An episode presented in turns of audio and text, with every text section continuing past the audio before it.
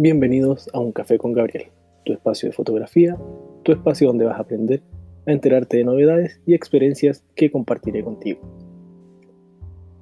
Como habíamos quedado en el capítulo anterior, para entender el funcionamiento del triángulo exposición debemos conocer dos elementos más, los pasos de exposición y el equilibrio del triángulo. Un paso de exposición dentro de la fotografía nos va a servir para duplicar o reducir a la mitad la cantidad de luz que llegará al sensor de nuestra cámara. Si trabajamos con la velocidad de obturación y esta la tenemos configurada en 1 a 4000 y la bajamos a 1 a 2000, podemos decir que estamos aumentando un paso de luz y por lo tanto duplicando la cantidad de luz que llegará a nuestro sensor.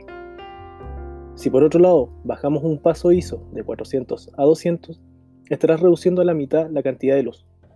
Con la apertura de diafragma no podemos hablar de aumentar o reducir un paso de luz, ya que los números F no los podemos duplicar o dividir entre dos. La regla básica y fundamental del triángulo de exposición es poder lograr un equilibrio cuando tenemos los tres lados de estos controlados.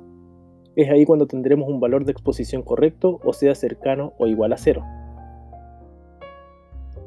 Trabajando bajo esta regla, tenemos que cada vez que ajustemos uno de los lados del triángulo tendrás que compensar ajustando uno o dos de los, de los dos lados faltantes, manteniendo siempre un equilibrio para la exposición de nuestra fotografía. Viéndolo en un caso práctico, ¿Qué lado del triángulo vamos a ajustar primero?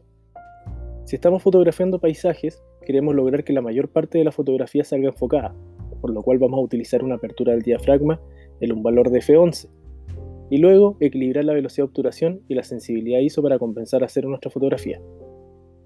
Por otro lado, si queremos fotografiar la Vía Láctea, lo que necesitamos es capturar la mayor cantidad de luz que, que entre en nuestro sensor, por lo que el primer valor que en ajustar será la velocidad de obturación a 30 segundos, siempre respetando la regla de 500, la cual explicaremos en otro capítulo más adelante. Luego de esto ajustaremos la, apertura del diafragma en f2.8 y para el final la sensibilidad ISO. Por lo general, el primer parámetro que ajustaremos en nuestro triángulo de exposición siempre será la velocidad de obturación o la apertura del diafragma dejando para el último nuestra sensibilidad ISO.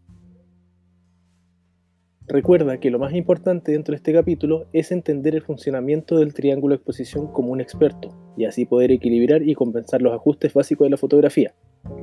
Es por esto que te aconsejo busques en internet un gráfico de este triángulo. Vas a poder encontrar muchos para poder ayudarte a entenderlo mejor. Y también puedes encontrar una tabla con los pasos de exposición. Así que, ahora que conoces los tres elementos fundamentales de la fotografía, más el triángulo de exposición, te invito a salir con tu cámara a practicar y a compartir estos resultados en tus redes sociales. Nos vemos en el próximo capítulo para seguir conociendo más sobre fotografía.